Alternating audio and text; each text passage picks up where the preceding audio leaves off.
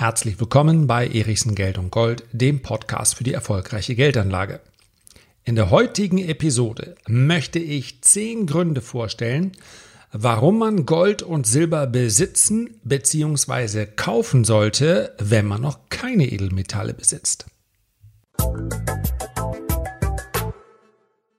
Wir sprechen heute über Gold und Silber und es geht hier um The Top 10 Reasons Why Mike Maloney Owns Gold and Silber. Ich möchte mich hier nicht mit fremden Federn schmücken. Dieser geniale Titel ist nämlich im Original von Mike Maloney. Braucht ihr nicht googeln, denn ich werde die Gründe gleich für euch besprechen und natürlich auch übersetzen. Das Original ist nämlich nur auf Englisch erhältlich. Und dann, ich werde euch gleich sagen, wie ich darauf komme, hatte ich gestern eine ganz interessante Begegnung in Anführungszeichen mit meinem mittlerweile 16-jährigen Sohn. Ich habe mich also am PC an etwas versucht, League of Legends schon mal gehört. Ja, kannte ich auch, LOL. Und das Ganze endete damit, dass mein Sohn mir tief in die Augen guckte und sagte, wenn du es nicht kannst, dann lass es doch einfach. So, und wie komme ich darauf?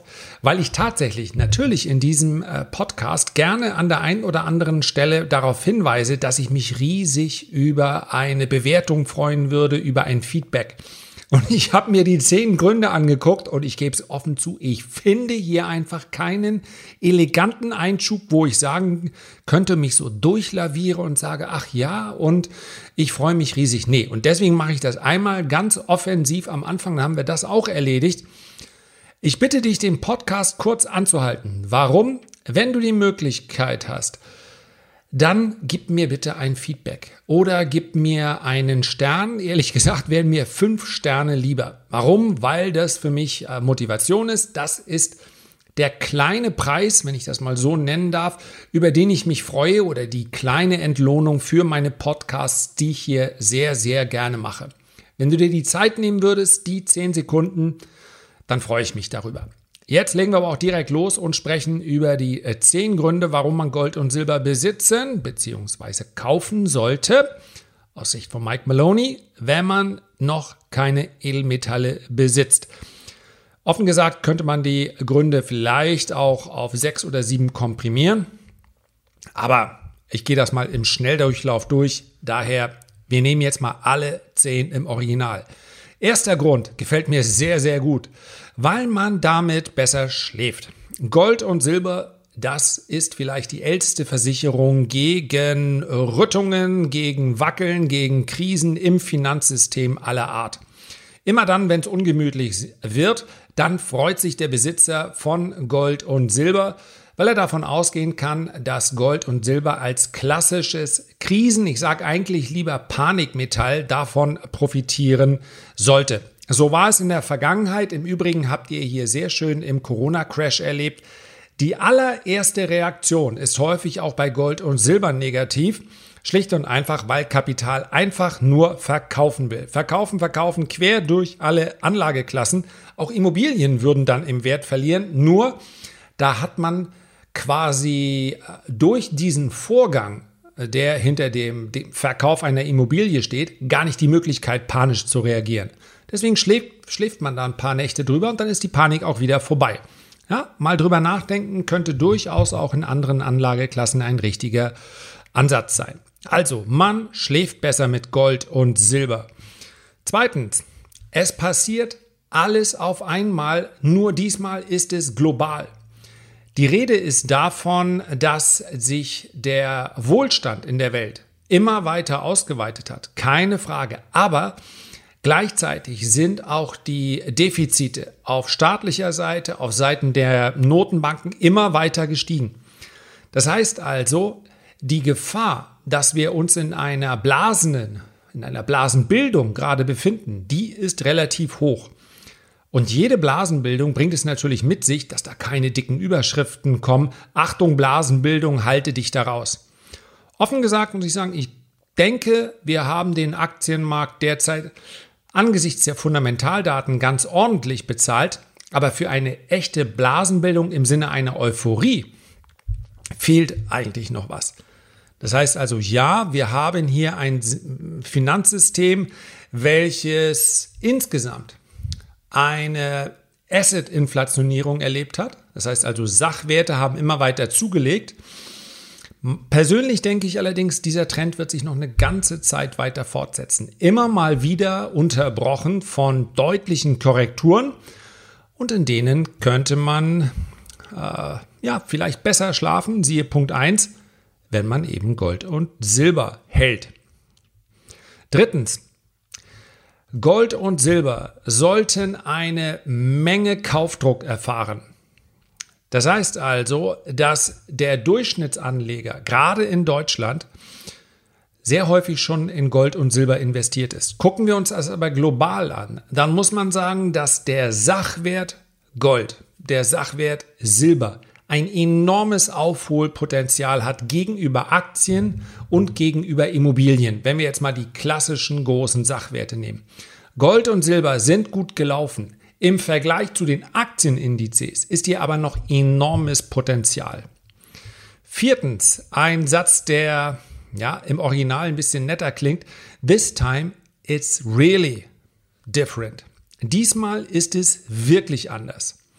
Also, wir haben eine der größten Bullenmärkte der Geschichte in den von 1900 bis 70 bis 1980 gesehen. Über 2000 Prozent Kursgewinn in Gold, über 3000 Prozent Kursgewinn in Silber. Zu dem Zeitpunkt war allerdings diese gesamte Hosse begrenzt auf Nordamerika und Westeuropa. Diesmal gibt es unglaublich viel mehr Kapital, sowohl relativ gesehen als auch absolut im Vergleich zu dem 70er bzw. 80er Jahren. Das heißt also, wenn der nächste große Bullenmarkt in Gold starten sollte, dann ist die Wahrscheinlichkeit, dass diese neuen Allzeithochs weit, weit über den vergangenen liegen werden, sehr, sehr hoch. Fünftens, die Marktpsychologie. Ähm, Gier ist ein ganz, ganz starker, eine ganz, ganz starke Emotion, Angst aber auch. Und wenn die breite Masse der Anleger auf die Idee käme, dass man möglicherweise in einigen Sachwerten oder auch in Geldwerten nicht mehr sicher sein könnte, beziehungsweise sein Wert dort nicht mehr erhält, dann könnte diese Marktpsychologie dazu führen, dass viel, viel Kapital in Gold und Silber strömt. Und dazu muss man wissen, der Markt für Gold und Silber ist so unfassbar viel kleiner als der Markt für Aktien, als der Markt für Anleihen sowieso. Ja, wenn nur zwei Prozent derer, die Anleihen halten auf diesem Planeten, wir reden hier von einem Multibillion-Euro-Markt, Billionen-Euro-Markt, ja, ich muss mal ein bisschen auf, also Trillion Dollar, Billion Euro. Wenn nur 2% derer, die in Anleihen investiert sind, sagen, wir nehmen die 2% mal raus und investieren lieber in Gold und Silber, dann würde sich Gold, sich sowohl Gold als auch Silber im Preis vervielfachen, weil das Angebot sehr, sehr knapp ist im Vergleich zu der dann steigenden Nachfrage. Sechstens, hier kommt raus, dass Mike Maloney ganz klar im Edelmetallsektor zu Hause ist. Alles andere ist ein, ja, angstmachendes, ein scary Investment. Wie meint er das? Der Aktienmarkt ist extrem gut gelaufen. Und sagen wir mal ganz ehrlich, ganz viele haben das Bauchgefühl, sie haben es im Jahr 2019 gehabt, sie haben es jetzt nach Corona wieder. Das kann doch nicht mehr lange gut gehen. Wir haben einen Bullenmarkt gesehen, der war zehn Jahre in Folge, haben wir immer neue Allzeithochs gesehen, also zwischen 2009 und 2019 und wir haben eine unfassbar schnelle Erholung gesehen, powered by Notenbanken nach, der, nach dem Corona-Crash. Der eine oder andere wird also gelegentlich auf sein Depot schauen und sagen, das ist ja alles gut und schön, aber irgendwie habe ich das Gefühl, das geht nicht mehr lange gut. Und dieses Gefühl, das geht nicht mehr lange gut, spricht tendenziell für Gold und Silber, also die klassischen Versicherer im, an der Börse. Siebtens, Gold und Silber kommen mit einer Zentralbankgarantie. Wie ist das gemeint? Je mehr Liquidität von den Zentralbanken in das System geschleust wird, desto wahrscheinlicher ist, und hier ist natürlich das Timing ein ganz, ganz wesentlicher Faktor, eine höhere Inflationsrate. Momentan scheint es so zu sein, dass sich der Markt darauf einstellt, erstmal geht es gegen Deflation. wir haben eine starke Rezession in den USA, sinkende ähm, beziehungsweise eine deutlich steigende Arbeitslosenquote, sowohl in den USA als auch in Europa.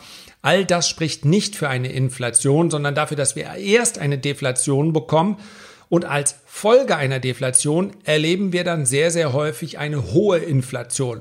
Ich sage bewusst nicht Hyperinflation, weil man eine Hyperinflation genauso wenig prognostizieren kann wie einen Crash. Und wer das macht, der outet sich sehr schnell als jemand, der naja, sagen wir mal, den seriösen Pfad verlässt. Man kann eine Hyperinflation nicht prognostizieren, weil in einer Hyperinflation der psychologische Faktor eine ganz, ganz große Rolle spielt. Und wer sagt, ich weiß ganz genau, wie sich die Menschen verhalten werden, ja, der dürfte zu den Erfolgreicheren auf diesem Planeten gehören, denn der kann auch jeden Crash vorhersagen und, und, und. Tatsächlich sollte man am Ende bei jedem wo man genauer hinschauen möchte, beziehungsweise dem man zuhört, einfach gucken, was hat der denn tatsächlich gemacht. Also, wenn der Produkte am Markt bietet, wie ist die Rendite in der langfristigen äh, Geldanlage? Ja, hat der auch Geld verdient im Bullenmarkt? Oder hat der unter dem Strich gesagt, ich sehe das alles vorher und hat überhaupt nichts daraus gemacht? Also, Hyperinflation und Crashbewegung vorherzusagen ist, wenn dann Glückssache. Und wer sagt, mir gelingt das dauernd, der schwindelt ein klein wenig oder hat einfach, naja, sagen wir mal, eine leicht ego-getriebene Wahrnehmung. Achtens. Die Welt hat sich in den letzten 30 bis 40 Jahren massiv verändert. Was ist damit gemeint? Dass wir erneut eine lange, lange Phase einer Fiat-Währung hatten. Das heißt also, der Dollar ist seit 1971 eine Fiat-Währung. Was heißt das? Die, gerade die Goldbullen verstehen darunter eine Währung, die eigentlich nur aus Papier besteht, beziehungsweise aus der, könnt ihr mal auf eurem Schein gucken, aus der Unterschrift des jeweiligen Notenbankpräsidenten, der versichert, dass 20 Euro, 20 Dollar, 20 Yen auch morgen noch 20 Dollar, Euro und Yen sein werden.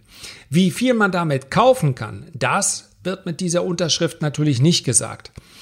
Vorher war das anders. Das heißt also, der Dollar war ja an den Goldpreis bzw. an eine bestimmte Menge Gold gekoppelt. Das war keine Fiat-Währung. Und durch dieses Bretton Woods Agreement könnt ihr vielleicht mal nachschlagen, wenn ihr wollt, hat sich das geändert. Man brauchte einfach mehr Geld und hat gemerkt, dafür reicht aber unser Gold nicht im Keller.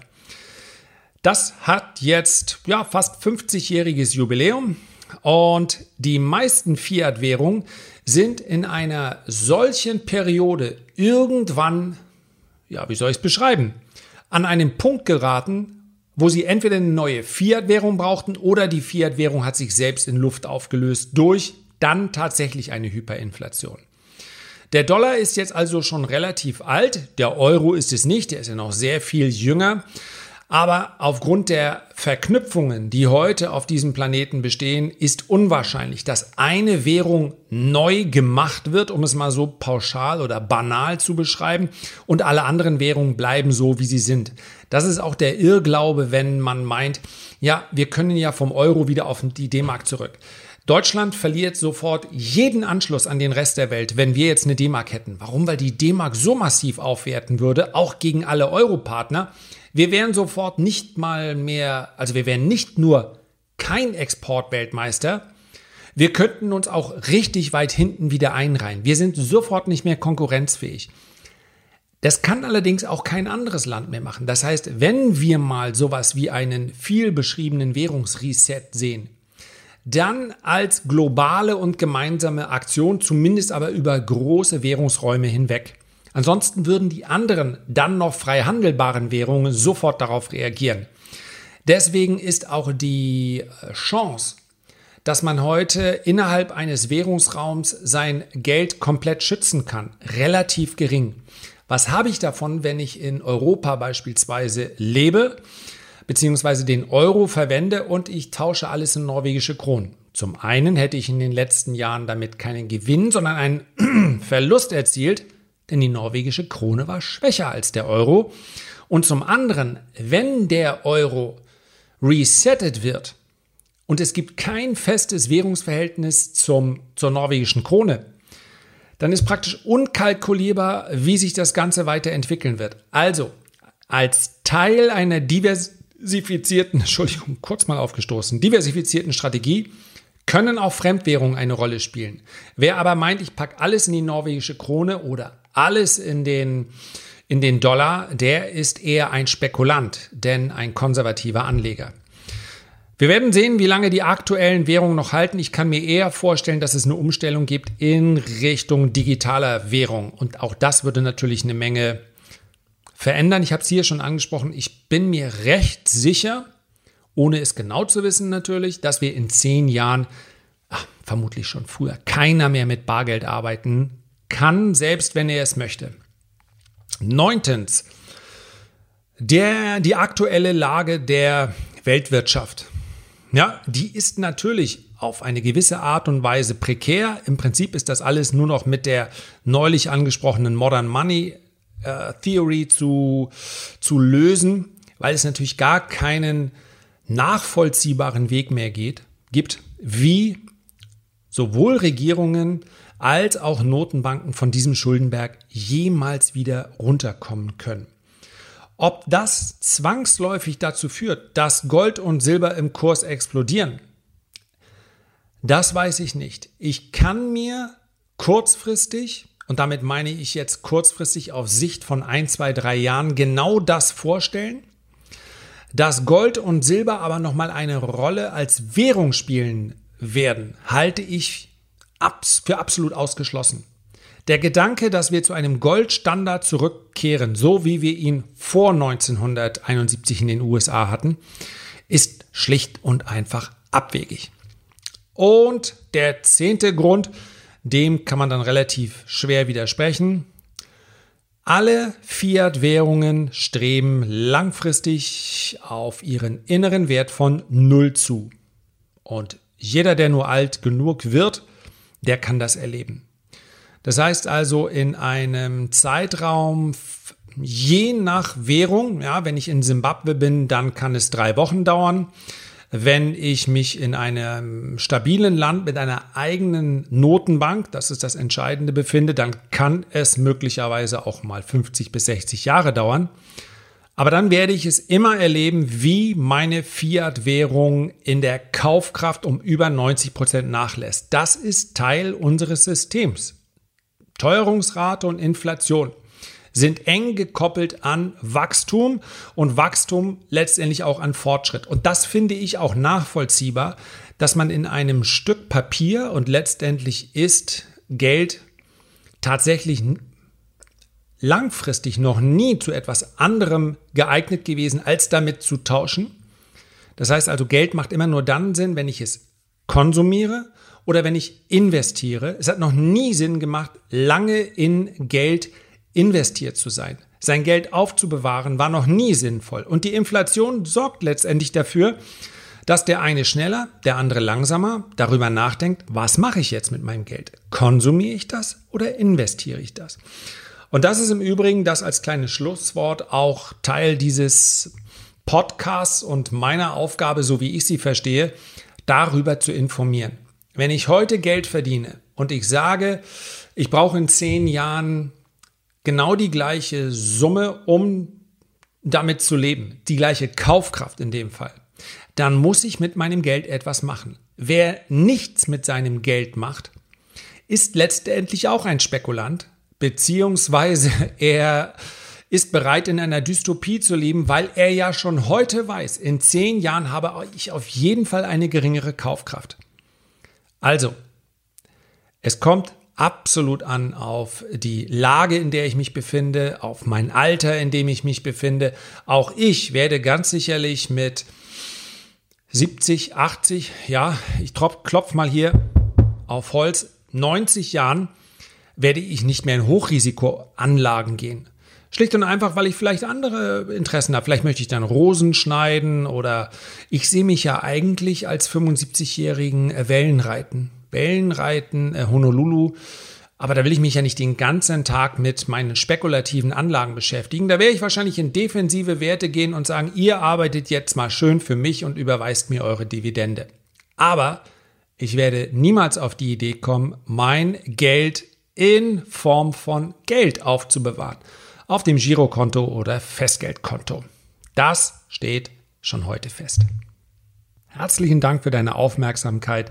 Ich freue mich, wenn du dir die Zeit nimmst, ein Feedback oder einen Kommentar zu hinterlassen, wenn du diesen Podcast auf einer Plattform hörst, wo das möglich ist. Und am allermeisten freue ich mich, dass wir uns beim nächsten Mal wieder hören. Bis dahin, herzliche Grüße, dein Lars.